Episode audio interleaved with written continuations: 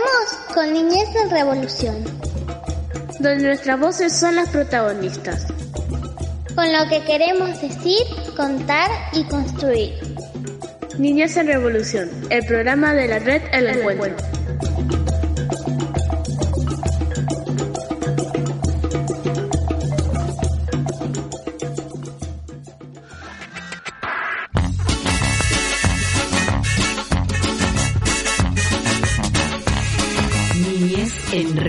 Un espacio donde las organizaciones sociales transitan la infancia con los niños y las niñas de la región. Son los anónimos, los nadie, los oscuros, los mal vestidos, los que de vez en cuando te duelen y luego dejas... Bienvenidos, bienvenidas, bienvenides. Este es el programa de Niñez en Revolución. Este es el programa que hacemos los 16 centros que somos parte de la red del encuentro y también un, un poquito más. Todo Interredes acá condensado en este programa que, que pone en la voz de las infancias, la voz de los educadores y de todos los que somos parte de esta comunidad de la educación popular y comunitaria. Estamos de festejo, 200 programas de Niñez en Revolución.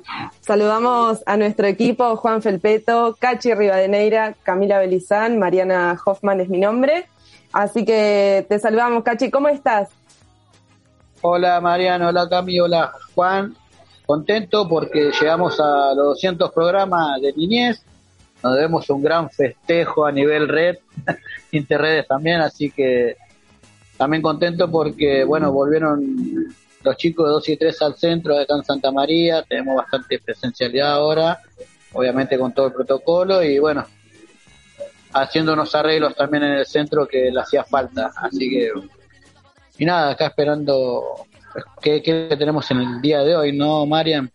¿Qué tenemos en el día de hoy? Pero a mí me parece sumamente interesante la cantidad de festejos que estamos postergando para la presencialidad. Yo no sé qué tipo de festejo vamos a hacer. No desconozco porque ya, eh, mira, el año pasado, Educación Popular y Comunitaria, 19 de septiembre, totalmente virtual. Este año, 200 años eh, perdón, 200 programas, 200 programas de Niñez en Revolución, 100 años de Freire, educación popular, festejo de cumpleaños de los centros, de la red del encuentro, todo esto condensado para la presencialidad. No sé la verdad qué tipo de festejo vamos a hacer, pero seguramente va a ser muy grande. Así que tiramos la red por la ventana. tiramos la red por la ventana, tal cual. Así que bueno, muy contentos de haber llegado hasta acá. ¿Cuántos años, Cachi? Yo, yo me sumé hace muy poquito, pero Seis años, de seis, años, seis años de niñez. bueno, mandamos saludos a todos los compañeros y compañeras que han pasado por, por este programa y siempre se, acuerdan de nosotros y, bueno, este es tu primer año, ¿no? Tu primer año, ¿no? Sí, el año pasado en, en, la virtualidad me sumé, este año también desde la virtualidad, pero un poquito más conectados. Eh, así que bueno, yo la verdad espero con estar pisando el estudio de la UNS en algún momento. Así que bueno, le mandamos saludos a todos los compañeros ahí que pasaron por niñez y, y estos dos. Y a todas las infancias. Sí, obviamente, este programa es, para ellos. Bueno, Marian, ¿qué tenemos es un programa? Tenemos una cantidad de cosas súper interesantes. Por un lado, vamos a estar escuchando a Ana Gravina, que nos va a contar un poco con eh, cómo es la problemática de la presencialidad, porque en los centros comunitarios, en los barrios están sucediendo algunas cosas. Volvimos a la presencialidad, pero obviamente esto trae una serie de, de problemáticas que vamos resolviendo en los centros comunitarios como podemos. Eh, como bien vos decías, eh, ahora se están sumando más infancias al centro comunitario Santa María. Eh, lo mismo está sucediendo en otros centros comunitarios. Y también vamos a estar hablando con Carolina Zunino, que ahí nos va a estar hablando sobre resonancia con urbano, que, con urbana, que es un proyecto que hacemos los, las estudiantes y profesores que somos parte de la Universidad Nacional de General Sarmiento, el profesorado de Lengua y Literatura por un lado, eh, la licenciatura de Cultura por otro y bueno, eh, quien se quiera sumar también a estos proyectos que están conectados con diferentes organizaciones sociales. Em, eso por un lado. Y ahora te vamos a pasar el listado para que vayas anotando todas las redes sociales. Obviamente. Eh, ya. Las redes sociales son, anotalas eh, son Spotify, YouTube, Instagram, Facebook. Nos puedes buscar ahí como Niñez en Revolución o nos buscas también en el Facebook de la red del encuentro y puedes escuchar este programa. Y también nuestras radios amigas, ¿no? Están en nuestras radios amigas. otras hace poquito, pero hay radios que nos, nos retransmiten eh, hace estos seis años y también están festejando junto a nosotros estos 200 programas. Así que con el anotador ahí te voy a pasar el listado de todas las radios para que nos puedas volver a escuchar. FM Tincunaco, FM Gallo Rojo, la radio de la Universidad Nacional de Luján, la radio de la Red Nacional de Medios Alternativos, FM La Posta y FM Palabras del Alma. En todas estas radios nos podés volver a, escuchar y si te queda alguna duda ponés Niñez en Revolución en el buscador y nos vas a poder de alguna forma localizar. Y ahora, así rapidito, directo, nos vamos a escuchar a las infancias, las voces que, que son representadas en este programa y nos van a contar algunas, algunos trucos con respecto a la huerta. Así que prestemos mucha atención a, a los niños y las niñas del Centro Comunitario Belén que nos van a hablar de la huerta.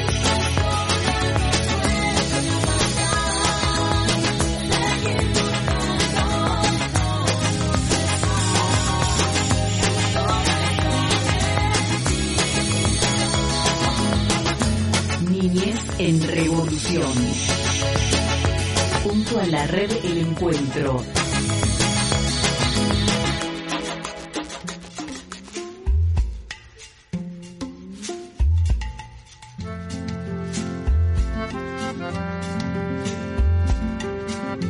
¿Qué es una huerta? Que tiene comida y todas esas cosas. Plantas, zanahorias, comida, papas.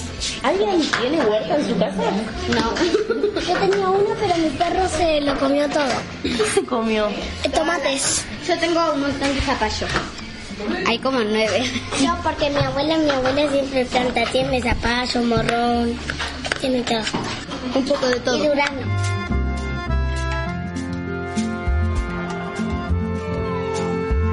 Tenía tu huerta que se comió tu perro? Eh, tenía tomates y lechuga. ¿Y eso le gusta a tu perro? Zanahoria. Mi, ma- mi mamá tenía una planta de tomate, pero como no lo quiso sacar y quiso que crezcan más, se le pudrieron todo.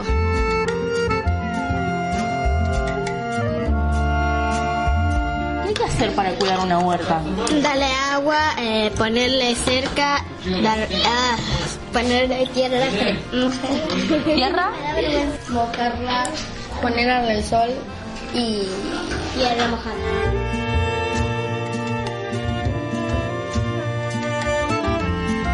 ¿Y saben qué se puede plantar? Sí, flores, frutas.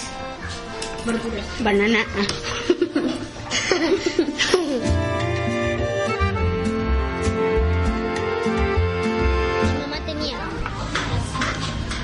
de morrones y quería que, que tenga más morrones, pero se le pudrieron todos. ¿Y cómo la cuidaba la huerta? Le daba agua, la, las ponía en el sol y cuando nosotros hacíamos huevos le daba la cáscara de los huevos, así le hacían bien en las plantas.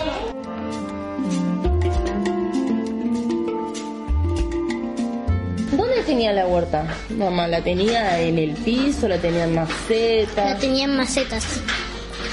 Estaban en el fondo. ¿Y vos la llevabas a cuidar? Cuando mi mamá se iba a trabajar, a la tarde yo le daba agua a la flor.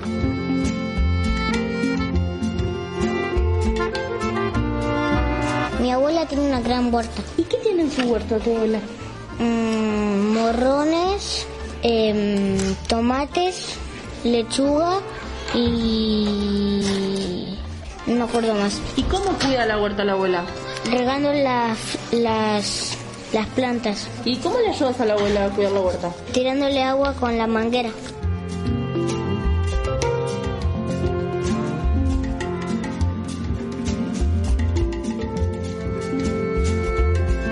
¿Qué es una huerta? Es una planta. Mi abuela tenía una en to- eh, donde hay una verdulería ahora. Ella, ella vende, y. A ver, contame, ¿cómo es eso? ¿Tenía una huerta y se puso una verdulería? Va, en realidad ella tenía todo flores ahí atrás. Y yo siempre iba y le sacaba flores y rosas.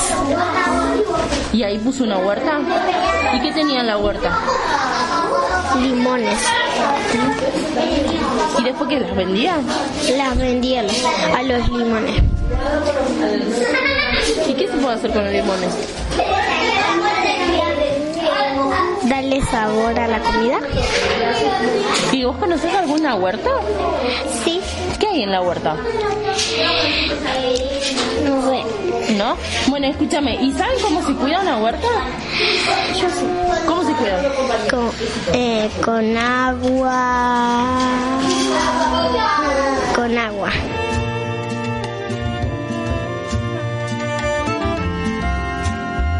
¿Saben lo que es el compost? No. El compost es una tierra que se hace para, para poner en el piso y eh, después pones semillas y le tiras agua y se hace una, una fruta, una verdura. ¿Y alguien comió, ustedes comieron alguna vez una verdura que sea de una huerta y que es rica? Sí. ¿Sí? ¿De quién? ¿Qué, qué diferencia hay? Yo comí eh, cuando estaba en Santiago, porque mi abuela tiene muchas flores. Eh, yo probé una vez remolacha.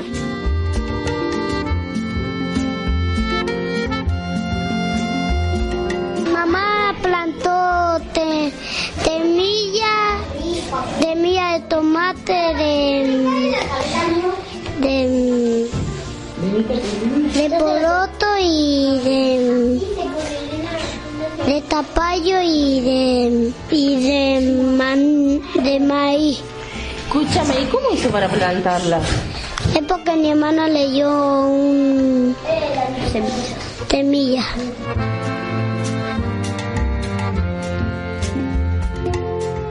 ¿Y cómo las plantó? ¿En qué parte de la casa las plantó? ¿Las plantó en la tierra? ¿Las plantó en maceta? ¿Cómo hizo?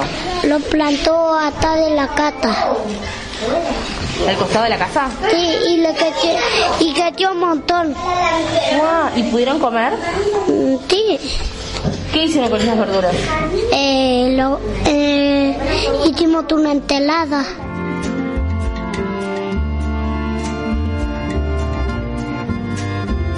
Bueno, contame de tu huerta. ¿De quién era la huerta? ¿Vos, ¿O vos sabes de huerta? Yo sé. Ajá. ¿Y cómo se cuida una huerta?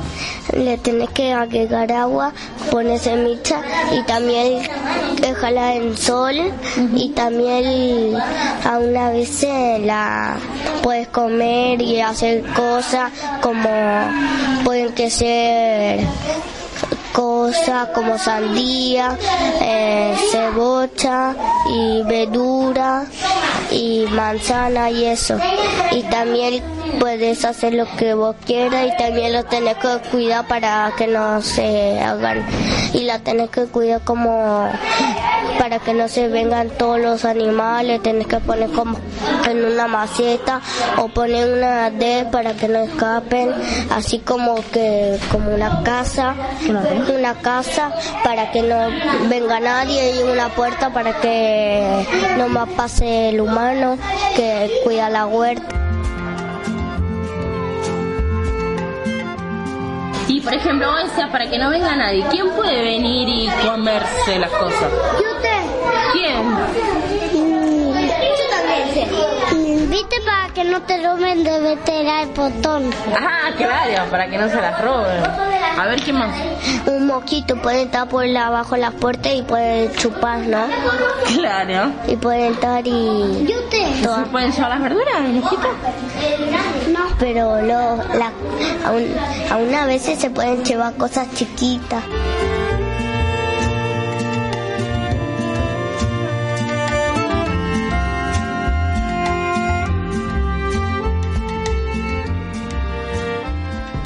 Hacer visible las tareas de cuidado de la vida es una forma de reconocimiento hacia el trabajo de la educación popular. Niñez en revolución. El programa de la red El Encuentro.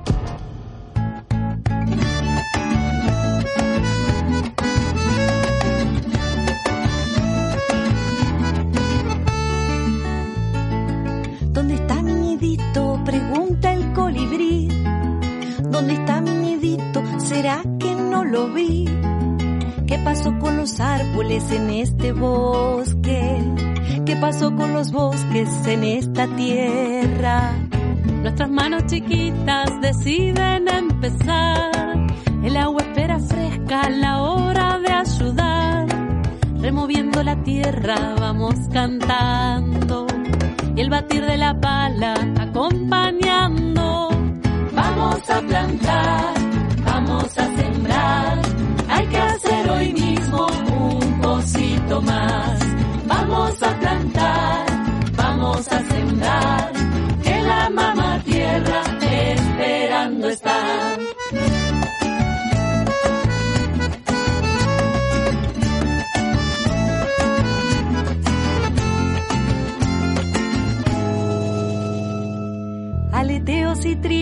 por fin van a volver y los árboles siempre nos van a agradecer con su sombra en la siesta, frutas y flores, con abrigo y cobijo en tantas noches.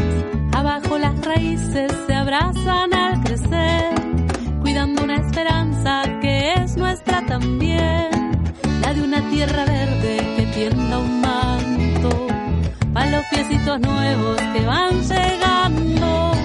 Vamos a plantar, vamos a sembrar, hay que hacer hoy mismo un pocito más. Vamos a plantar, vamos a sembrar, que la mamá tierra esperando está. Vamos a plantar,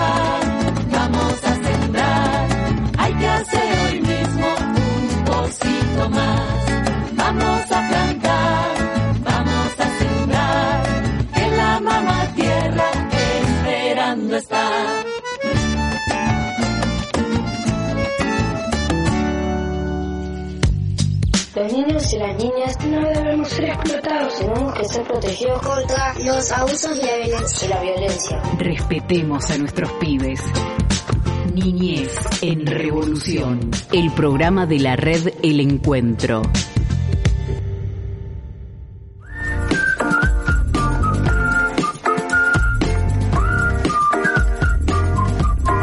Continuamos en Niñez en Revolución y en este caso charlando con nuestra queridísima Red, esa que nos contiene, que nos viene abrazando hace 200 programas, ¿sí? También este equipo de radio.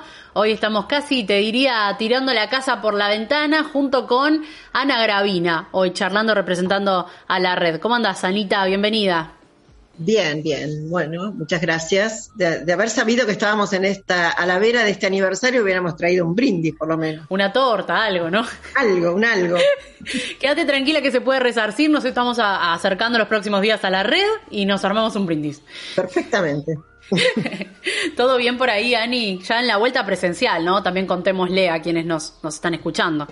Bueno, este es el gran, el gran tema del momento en la vida de los centros, es la vuelta de los, de los pibes y pibas a los centros, que bueno, así como implicó un gran esfuerzo organizarnos para responder a la no presencialidad y a reorganizar el tema de los, de las inmensas comidas, la, los Muchas servicios gracias. de la, las cocinas, o sea, el centro convertido en cocinas, este, ahora, desde esa lógica, pasar a la presencialidad no está siendo fácil, por supuesto, por muchos motivos. Un motivo es, el, es que en general se continúa cocinando para mucha más gente de lo que era habitual. Sí. Este, porque bueno, se fueron sumando los, todos los miembros de las familias cuando no, lo normal es, era que fuera un porcentaje del, en algunos casos de toda la familia, pero en la mayoría de los casos eran para los chicos y las chicas. Uh -huh. este, así que en este momento se empieza a sostener en paralelo esto que temíamos, que lo hablamos esto hace mucho, no sí. sé hace cuántos programas, ahora que tienen todo tan contado ustedes. este, nosotros decíamos, ¿qué va a pasar cuando vuelvan los pibes y sigamos cocinando esta cantidad desmedida de comida que sí. no teníamos organizado para esto? Eh, bueno, ya lo estamos haciendo, eh, uh -huh. como, como, siempre, como, bueno, nada, este, este es el carácter del centro comunitario, es poder adaptarse a la realidad y a lo que te exige y te, te, te desafía la realidad, ¿no? Entonces, bueno, como se, empezamos a trabajar con esto de las famosas burbujas, este, entonces no tenés el mismo impacto de la cantidad de pibes en general, eh, y se pudo sostener equipos de cocina un poquito más amplios que los que eran habituales. Entonces algunas compañeras pasaron a trabajar en la cocina, se quedaron en la cocina, este, y tenés, o sea, en este momento se sostiene la elaboración de los materiales para los chicos más chiquitos que en general no están yendo a los centros, entonces les seguimos elaborando cosas para mandarles, la presencialidad y la cocina enorme con la cantidad de gente que está viniendo a retirar la comida. Claro. Eh, así es como se está sosteniendo en casi todos lados. El tema de las burbujas es como nada, lo que hicimos fue mirar un poco cómo se estaba haciendo en, otros lados, en las escuelas y, fijarnos un poco los protocolos que nos recomendaron eh, Celina, por ejemplo, que nos, ayudó con algunas cosas. Y, nos inventamos nuestro propio protocolo, que yo, yo digo que a veces es un poco como como una parodia, porque los chicos llegan todos juntos, todos así, jugando, abrazados, eh, escupiéndose unos a otros, llegan a la puerta del centro, se ponen el barbijo y ahí jugamos al protocolo todo, porque también, viste, es como, pero bueno, no podemos ignorar la, la situación y tenemos que sostenerlo, aunque por momentos parezca ridículo, pero igual hay que sostenerlo. Así que, este, pasa un poco eso. Después, claro, se van también, se van todos arremolinados y, y eh, después juegan todos en la puerta, a la vuelta, ¿no? Es así. Este, y junto con nosotros arrancó la escuela, para nosotros bastante después, unos meses después. Y ahí es el otro shock de la vuelta a la escuela, ¿no? Total. Este, los chiquitos no, no van a, no han vuelto a ningún lado, los de 4 y 5 nomás, o 5 solo Cinco solo, me parece, por Cinco solo, me parece, sí. Estamos hablando de maternal de, de 45 días a cuatro años, digamos. Cuatro años para abajo no hay en casi ningún lado, lo cual, perdón, me mezclé, pero bueno, me voy por este lado primero. Sí, sí, sí. digo, los más chiquitos es, es terrible que no puedan venir porque, bueno, hay mamás que, muchas mamás y papás perdieron el trabajo y, otros están haciendo un sacrificio desmedido de pagar una persona para que se quede con los pibes, para no perder el trabajo. Claro. Este, pero claro, lo que estamos haciendo nosotros ahora con las burbujas, con el tiempo acotado, tampoco les serviría, porque son dos horas a la mañana, dos horas a la tarde.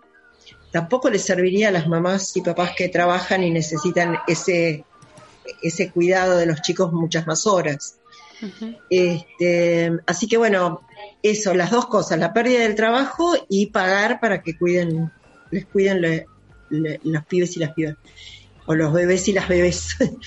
y después el retorno de los escolares, ¿no?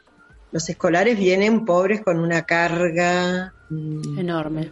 Una adoquín arriba de la cabeza, pobres.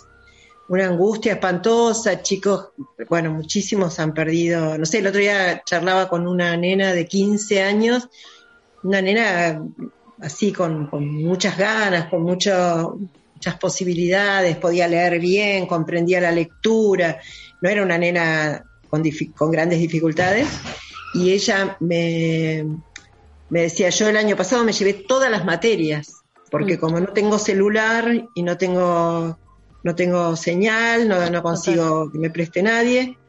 Se llevó todas las materias y, ahora estaban haciendo todo este proceso de, trabajos integradores y iban van los sábados con las estas contratan maestros extras para, para este servicio. El programa ATR que lanzó la provincia, ¿no? Sí. Pero bueno, nada, va a ser todo así como a toda velocidad y como se pueda, porque yo no creo que van a poder hacer procesos muy profundos. Los chicos van a, les va a quedar ahí, en algunas materias les va a quedar un hueco que no sé si en algún momento lo van a poder resolver. Esto, los más grandes, después los, de, los, de, los de primaria que nada, que se han perdido el momento de aprender a leer y a escribir. Ese es otro gran problema, ¿no, Ani, que estamos mirando. Sí, sí, sí Sí, la idea es centrarse en la alfabetización para, para tratar de subsanar esto, este, pero no, es un re problema, un re problema. Este, así que bueno, nada, todo el agobio de, todo el mundo por esto, la angustia. Este, ¿Y, en los espacios de jóvenes, Ana? Y también lo mismo, los que dejaron, muchísimo, los jóvenes, muchos dejaron y no, no quieren volver. También lo que ha pasado es que no quieren, no quieren, no pueden, no es que no quieren. Expresan que no quieren, pero en realidad es que no pueden. Hay eh, muchas cosas más detrás de eso, ¿no? Totalmente, sí. No, y después también eh, muchos chicos que se sumaron a, los, a las iniciativas familiares de supervivencia, qué sé yo. Empezaron a ir a, a, cartonear a Capital y entonces ya no, ya no van a la escuela, de todas las edades, digamos, los que podían ir. Este, y, algunos quedaron por capital también. Eh, y después, bueno, hay un deterioro que se viene viviendo hace mucho tiempo, que la, la pandemia, como, como todo, lo que hizo fue agravar todo, ¿no? Entonces hay un gran deterioro en las personas, este, en los adultos y obviamente en consecuencia también en los chicos. Sí. Este, y ante eso, Ana, Ana Gravina, con quien estamos charlando, coordinadora de la red El Encuentro, red que nuclea nuestros 16 centros comunitarios. Y ante eso vamos desarrollando estrategias, ¿no? ¿Cómo nos vamos parando ahí como educadoras y educadores en términos generales? Que vas observando, que vamos también mediando, pensando, coordinando, reflexionando ante todo esto, ¿no? Bueno, desde el equipo de capacitación se han sostenido actividades permanentemente y de ahí, ahí es una usina de propuestas y de, y de intercambio de ideas y demás. Este, y después, bueno, la, única ventaja que tiene la restricción de cantidad de chicos y la restricción horaria es que te da la posibilidad de trabajar mucho más cuerpo a cuerpo con los chicos. Entonces esa es una gran estrategia, porque vos por ahí tenés una compañera con tres pibes, cuatro pibes, cinco pibes, y entonces ahí les podés dedicar otro tiempo, ¿no? Este, esa es una muy buena estrategia para, para laburar bien con los chicos. Este, después, eh, por otro lado, bueno, la preocupación que, por ejemplo, el turno mañana, los chicos que vienen tienen que venir a la mañana, en algunos casos no, en algunos centros, no, te puedo generar, no te puedo decir concretamente números, pero eh, hay casos en los que no se pudo recuperar el turno mañana, porque las familias eh, generaron una dinámica completamente distinta al no tener la presión de levantarse para ir a la escuela o levantarse para venir al centro, al perderse los laburos también, entonces los, los pibes no vienen porque duermen a la mañana, se acostumbraron a acostarse muy tarde, así que todo eso va a llevar varios, me parece varios meses, yo calculo que el año que viene se va a normalizar. Por ahora no se ha normalizado. En, en algunos casos, en otros por ahí sí. ¿eh? Este, así que bueno, eso. Eh, eh, como, sí, dale. Pienso esto, esto otro que, deslizabas, ¿no? ¿Qué, mm, ¿Qué pasa en términos económicos en los centros comunitarios? Nosotros tenemos como parte del equipo a dos eh, educadores, en este caso de las Suris, ahí poniendo el cuerpo, Marian, Cachi desde eh, Santa María de Los Ángeles, que le pusieron el cuerpo también a la cocina, ¿no? Junto con Juan estamos eh, en el Belén y Juan en, Abriendo las Alas en Rodolfo, más desde el lado del taller eh, y del acompañamiento ahí en ese sentido. Y nos decían, bueno, seguimos sosteniendo la cocina para ese número de personas. ¿Qué pasa ante eso, Ana, en los centros? ¿Y qué pasa con la economía en términos del presupuesto dispuesto y cómo estamos sosteniendo ambas actividades. Digo, como para poner en escena a quienes están ahí del otro lado, seguimos sosteniendo cocina. Ya nos dirás más o menos cuánto más. Yo creo que hay entre el 50 y el 100% más de lo que cocinábamos. O sea, cuando se cocinaba para 100 antes de la pandemia, hoy se cocina para 200 o para 150. Y además está volviendo a las actividades pedagógicas desde la educación popular, con lo cual eso también requiere un, presupuesto. Bueno, yo creo que, a ver, el, el, tema que, muy entrecomillado ayuda es el hecho de, que todavía no, de que no está la plenitud de los chicos. Si estuvieran todos los pibes que tienen que estar en ambos turnos, yo creo que no podríamos lo cual es un gran enigma para el año que viene. En este momento, claro, tenés la burbuja famosa, la 1, la 2, la 3, dos veces por semana, tres veces por semana, tenés toda esta cosa, tenés dos horas a la mañana, dos horas a la tarde.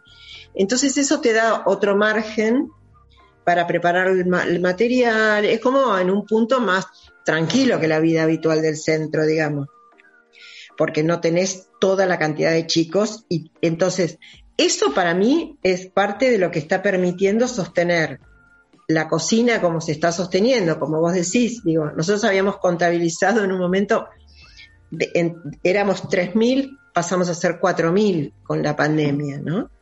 Este, no sé si siguió, este, por ahí ahora somos 4.200, no lo sé, pero mm, me parece que este, se sostiene porque se bajó la calidad de la comida, claramente, o sea, la comida es comida de olla, porque si no, no llegás.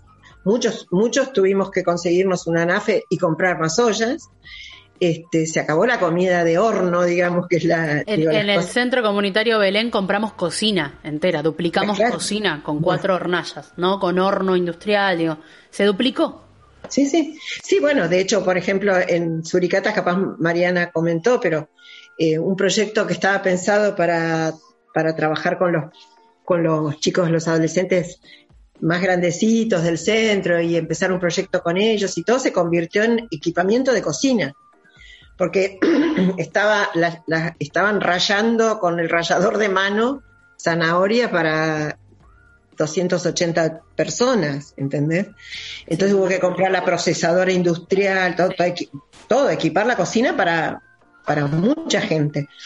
Este, por eso digo, cuando el centro vuelve a la normalidad, nada, una de las grandes angustias es pensar cómo vamos a hacer nosotros para volver a cocinar para los chicos y, cómo y a quién decirle no vamos a poder ya darles más la comida, porque no se va a poder, la verdad, objetivamente no vamos a poder.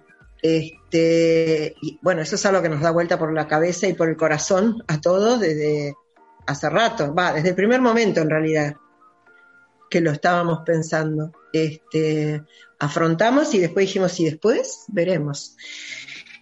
Ahora justamente hubo un, un aumento importante en el, en el programa de UDI. Lo que pasa es que como viene, venimos tan atrasados de presupuesto y de... Entonces, aunque el aumento fue del 70% hace ya un par de meses, no, no lográs llegar a un, a un nivel ni de los incentivos de las nuestros, ni de, del presupuesto necesario para todo, digamos, ¿no? O sea, eh, también la reducción de presencia de los pibes eh, también se compensa con el material que se les entrega para que lleven a su casa. Y ahí se le pone una creatividad infinita, pero hay que comprar cosas, o sea, hay que ir a la librería y, al cotillón y comprar. Y eso es carísimo. Entonces, nada, los presupuestos están muy ajustados, este, los incentivos están muy ajustados también. Eh, pero bueno, no sé, seguiremos peleando como siempre. Eh, Total, ahí tocaste otro punto, ¿no? Porque además en el medio de esta economía con galopante inflación, eh, además del presupuesto de los centros, son compañeras que están sosteniendo economías hogareñas, las educadoras, trabajadoras de la educación popular, con incentivos muy bajos, ¿no? Y mm. que en general se convive con otro, con otro trabajo que se duplica y además la maternidad y las crianzas y las tareas de cuidado propias. Así que también es muy compleja la situación. ¿Qué pasa con el Estado, Ana? Cortito ahí. Bueno, hasta acá no hemos tenido, bien, ¿se acuerdan que hemos hablado muchas veces de este tema del reconocimiento? Eh, bueno, la pandemia nos reconoció, este, eh, desde el Estado nos reconocieron como esenciales, como todo esto, pero la verdad es que no produjo ningún cambio en el vínculo con nosotros y en el trato a nosotros. Seguimos siendo este, desconocidas y desconocidos como trabajadoras y como educadores, educadoras. Eso no cambió, no cambió la situación de fragilidad jurídica, laboral, este, impositiva, no cambió. Y, en este momento todavía no, terminamos de, averiguar mucho qué pasa, pero además en este cuadro y en este marco la provincia está pretendiendo endurecer las reglas de administrativas de nuestras rendiciones que es un tema que todavía no, puedo decir mucho más porque todavía lo estamos tratando de averiguar. Pero no estamos en condiciones de que nos compliquen y nos exijan más. Y además es como muy paradójico que organizaciones que no somos reconocidas en, ningún marco, como estoy diciendo, todo lo ya lo dije, no lo digo de nuevo, este, es, es, es muy paradójico que nos pretendan exigir más formalidad cuando ni siquiera estamos reconocidos.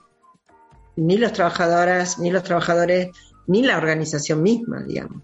Así que, nada, se cumple rigurosamente el, cronograma de desembolsos, eso sí está muy bien, bien. por suerte no volvió para atrás. Este, fue un cambio muy importante que estén todos los centros incluidos en el programa alimentario nacional, eso fue es clave, no sé, no sé qué hubiéramos hecho si no hubiera sucedido. Este, el, el Plan Nacional de Primera Infancia sigue atrasado el desembolso.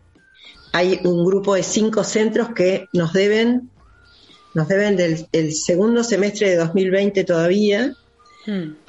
con la inflación desatada, o sea, ya es menos de la mitad de la plata.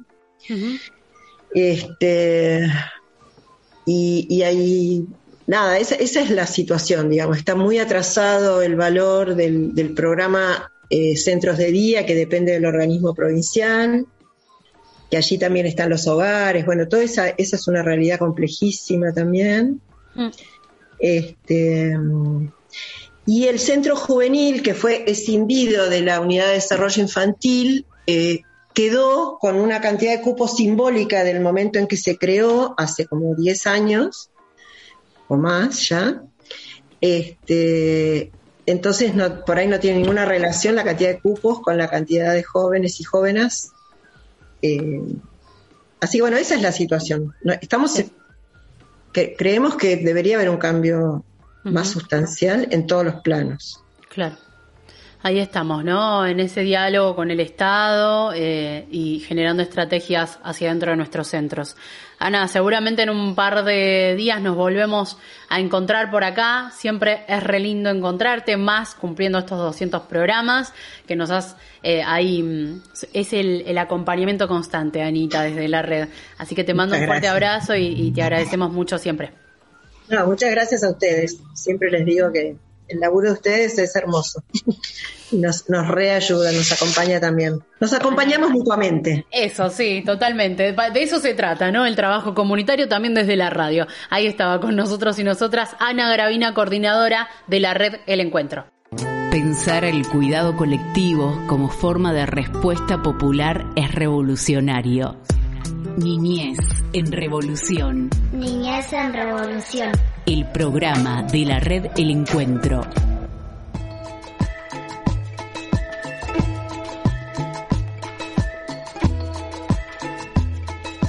Bueno, seguimos con el programa Niñez en Revolución. Este es el programa de los centros comunitarios que somos parte de la red del encuentro. Y como lo adelantamos un poco, ahora estamos con Carolina. Hola, Caro, ¿cómo estás? Hola, Mariana, ¿qué tal? Caro es eh, profesora en la licenciatura de Cultura y Medios Artísticos en la UNCS y también en la diplomatura de Mediación Cultural.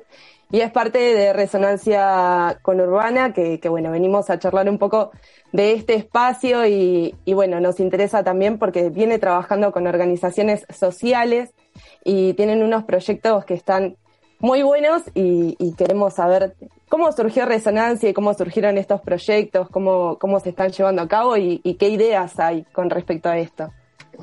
Dale, te cuento un poco. Mira, Resonancia con Urbana empezó en el año, bueno, lo empezamos a imaginar a fines de 2015 y empezamos a desarrollarlo desde 2016.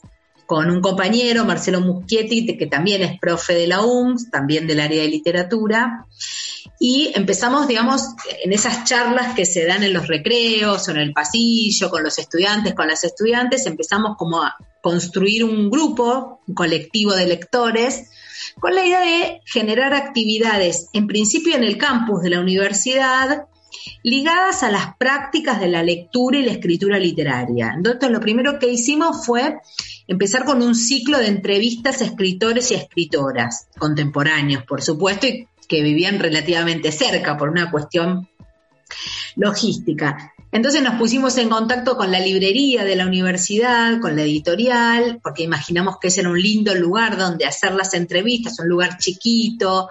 Armábamos como una escenografía con un sillón y una lámpara, ¿no? Le movíamos todos los libros de la librería una vez por mes o cada dos meses. Lo que hacíamos era conseguíamos los libros de, ese autor o de esa autora, leíamos, discutíamos esos textos, nos juntábamos, también los discutíamos por las redes que teníamos, ¿no? Y armábamos una entrevista. Esa entrevista era pública, pero la hacíamos entre todos los estudiantes y los docentes y venían eh, quienes estaban interesados en participar. La verdad que se armó un ciclo súper lindo y empezó a consolidarse el grupo. Ya a partir de 2017 empezamos a presentarnos algunas convocatorias que nos permitían tener algo de financiamiento, entonces ampliamos a ese ciclo que se llamaba Conversaciones en la Librería, empezamos a sumarle talleres. Entonces, invitábamos a escritores y a escritoras a la universidad a dar talleres de escritura que tuvieron un éxito inmediato, es decir, venían no solo estudiantes, docentes y no docentes de la universidad, sino personas de la comunidad que se enteraban de estos talleres y que se inscribían, eran gratuitos y, de acceso libre, con un cupo obviamente, y vinieron un montón de autores muy importantes a dar talleres de poesía, de narrativa, de crónica, de escritura teatral, un montón de talleres que en general los hacíamos los sábados, etcétera. Ya en 2018 sumamos algo más, que fue el ciclo de lecturas Balaúa, ¿no? Como nuestra tercera actividad, que tuvo que ver con empezar a hacer en el Centro Cultural de Roca y también en el campus recitales de lectura de poesía y de narrativa, ya ahí con un vinito, con algo para comer, lucecitas, ¿no? Otra dinámica por ahí venían cuatro o cinco escritores o escritoras, poetas, a leer en una especie de velada donde compartíamos ese momento. Esas fueron como las tres líneas de actividades que fuimos desarrollando. Siempre sumando gente, había, hubo micrófonos abiertos donde los que habían participado en los talleres leían. Y esta, esta cuestión tan interesante de la, de la mezcla de personas de diferentes procedencias ¿no? en la universidad. Pero hasta ese momento era todo dentro de la universidad, digamos, ¿no? Abierto a la comunidad, pero ahí adentro.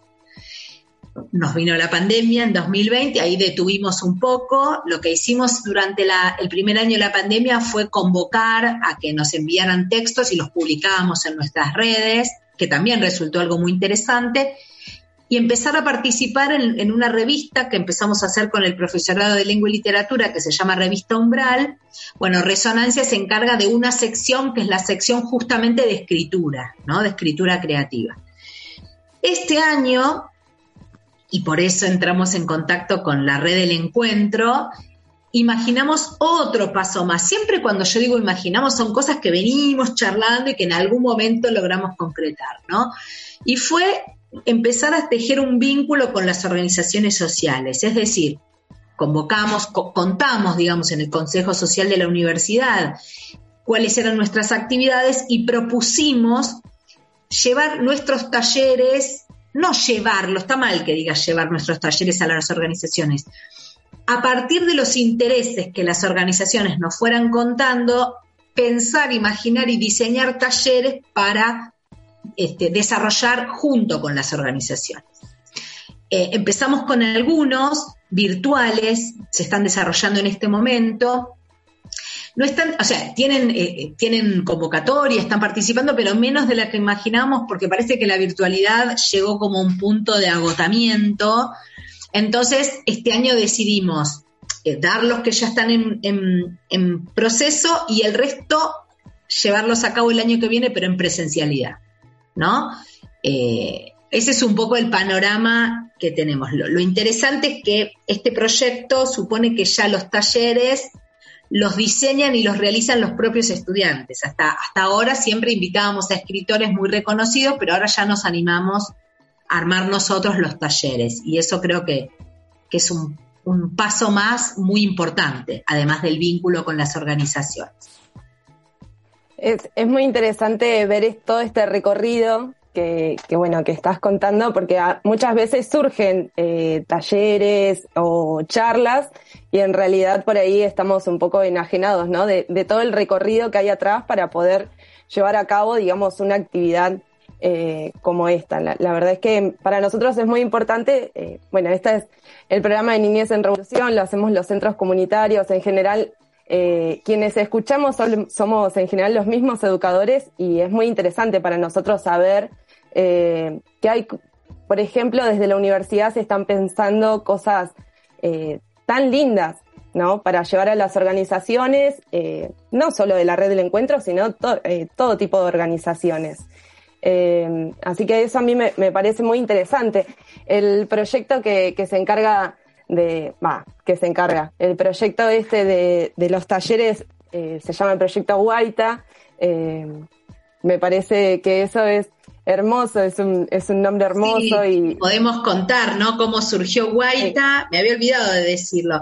Eh, siempre nos importan mucho los nombres de nuestros proyectos, nos tomamos un tiempo, discutimos, nos peleamos, votamos, etcétera, para definir los nombres de cada uno de los, de los ciclos o de las actividades digamos, si bien decidir el nombre es algo también divertido para nosotros, nos resulta importante porque ponerle un nombre expresa una identidad y sobre todo expresa aquello que imaginamos en relación a ese proyecto, ¿no? En el caso de Guaita, eh, nosotros queríamos tener la imagen de la flor que se llama diente de león, esa flor que está en general en el pasto, que es muy conurbana eh, y que desde niños cortamos y soplamos, ¿no? Para que salgan todas las semillitas. Eh, pero no nos gustaba el nombre diente de león y no encontrábamos un nombre en otra lengua, digamos que, en, las otras lenguas tampoco era muy lindo, hasta que una de las, de las chicas, Juliana, nos contó que su abuela le decía eh, guaita en quechua a esa flor. Entonces nos encantó. Eh, guaita en realidad significa flor, más generalmente, pero como la abuela de Juliana le decía guaita a esta flor en particular, bueno, nos, nos pusimos bajo el amparo de la abuela de Juliana y nosotros llamamos guaita esta flor porque nuestra idea es que estos talleres supongan esto, no es todas nuestras actividades, pero especialmente estos talleres constituyan un soplo, ¿no? Que suelte al aire un montón de semillitas que después se van a disparar para un montón de lugares inesperados y que a su vez van a generar nuevas flores, ¿no? Y nuevos, nuevos soplos y nuevos proyectos. Entonces, bueno, el nombre de nuestro equipo, ¿no? Resonancia tiene que ver con eso. Siempre nos imaginamos como como un colectivo que buscaba dar un impulso que resonara en otros ámbitos y a su vez nosotros ser resonancias de lo que, lo que proviene de otros ámbitos, ¿no? Entonces, bueno, nosotros y nuestros nombres tienen que ver con lo que vamos imaginando. Sí, no, y ponerle un nombre requiere de toda la identidad que esté condensado ahí también. A mí me parece que, los nombres son muy importantes y Guaita me parece muy romántico por sobre todo en el caso de Guaita, además, por ejemplo, en el caso, por ejemplo, de los talleres que estamos imaginando con la red El Encuentro, con Marina, con Ana y con vos, Mariana, que venimos conversando, que todavía no pudimos concretar, pero que lo haremos en breve. Claro, son talleres que nos, nos suponen un desafío extra, porque son talleres que tenemos que pensar para formadores, ¿no? Y ahí el valor multiplicador de la tarea se revela mucho más evidente, ¿no? Porque esto que nosotros estamos imaginando, a su vez, va a ser apropiado y recreado por quienes participen de los talleres, que a su vez lo van a llevar a otros ámbitos y así sucesivamente, ¿no? Y de este modo pensamos nuestra, nuestra tarea, que tiene que ver también... desde, desde ya. Sí, del otro lado, por que tenemos de la universidad, ¿no? Tal cual. Y desde el lado de los educadores, totalmente agradecidos por todas estas herramientas que podemos estar sumando constantemente, ¿no? Nosotros tenemos equipos, algunos equipos más grandes, otros equipos más chicos de educadores, pero trabajamos con, con muchos eh, niños y niñas, adolescentes que, y sumar herramientas para nosotros es muy importante y más cuando viene eh, o sea, valoramos mucho eh, que nos hayan tenido en cuenta, digamos, como una de las organizaciones para, para poder llevar a cabo este proyecto. Esto va bueno, por toda la red. Te, cuento que nos acabamos de presentar a otra convocatoria eh, que si nos sale bien mm, va a ser súper interesante porque nuestra idea es otro ciclo que nosotros venimos desarrollando hace mucho, que es la nueva versión de las conversaciones en la librería que ahora se llama ciclo chamullo, que es una sigla para conversaciones heterogéneas, bueno, llame amorosas, este, misteriosas, únicas y ocasionales. Ese es todo el nombre que le pusimos, pero que básicamente es un ciclo de entrevistas nuestra propuesta en esta, en esta nueva edición sería organizar las entrevistas junto con las organizaciones, ¿no? Entonces, por ejemplo, en el caso de la red, relevar un poco qué intereses tienen los educadores y las educadoras de la red para gestionar esos encuentros y de repente hacer las entrevistas en alguna de las sedes de la red, por ejemplo, y transmitirla desde ahí. Eh, sería genial. Nos encantaría. Crucemos los dedos a ver si esto sale. A ver si nos eso encantaría concretarlo.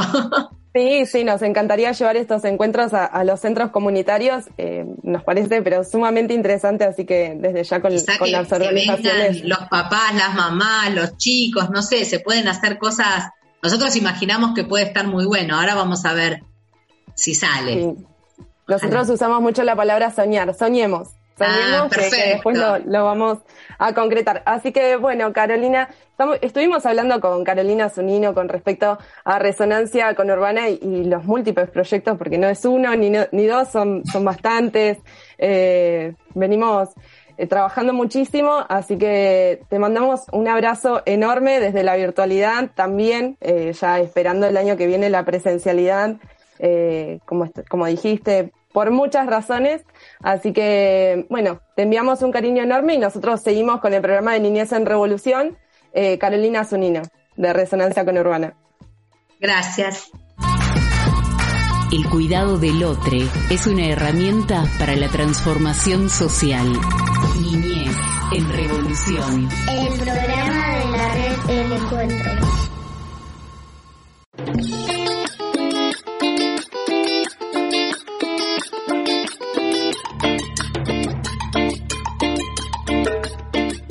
Terminando el programa de Niñez en Revolución, el programa de los 16 centros comunitarios que somos parte de la red del encuentro. Nos vamos con cumbia, bailando, festejando los 200 programas de Niñez en Revolución, donde se le ponen las voces de las infancias, de los educadores, de las educadoras y de todos los que somos parte de la comunidad de la educación popular y comunitaria. Estamos en los barrios eh, haciendo muchísimas actividades y en este programa te vas a ir enterando semana a semana, episodio tras episodio de, de todo lo que va sucediendo. Hoy estuvimos hablando con Ana Gravina con respecto a la presencialidad en los centros, estuvimos hablando con Carolina Zunino con respecto a resonancia con Urbana y los proyectos que vienen teniendo. Y eh, espero que lo hayas disfrutado y si no, nos podés volver a escuchar mucho más tranquilo. Si quieres repasar las notas, nos encontrás en otras radios y anotalas bien. Estas son FM Tincunaco, FM Gallo Rojo, la radio de la Universidad Nacional de Luján, FM La Posta, la radio de la Red Nacional de Medios Alternativos y FM Palabras del Alma. También en nuestras redes sociales, Facebook, Instagram, también nos encontrás en YouTube, en Spotify, absolutamente por todos lados estamos. Niñez en Revolución. Este programa lo hacemos Cachi Rivadeneira, Juan Felpeto, que ahí está, nos está saludando desde, desde algún lugar, ahí mirándonos constantemente. Camila Belizán y Mariana Hoffman es mi nombre, así que nos puedes ubicar por cualquier lado y nos encontrás. Así que te mandamos un saludo y nos volvemos a ver en el próximo episodio. Chau, chau.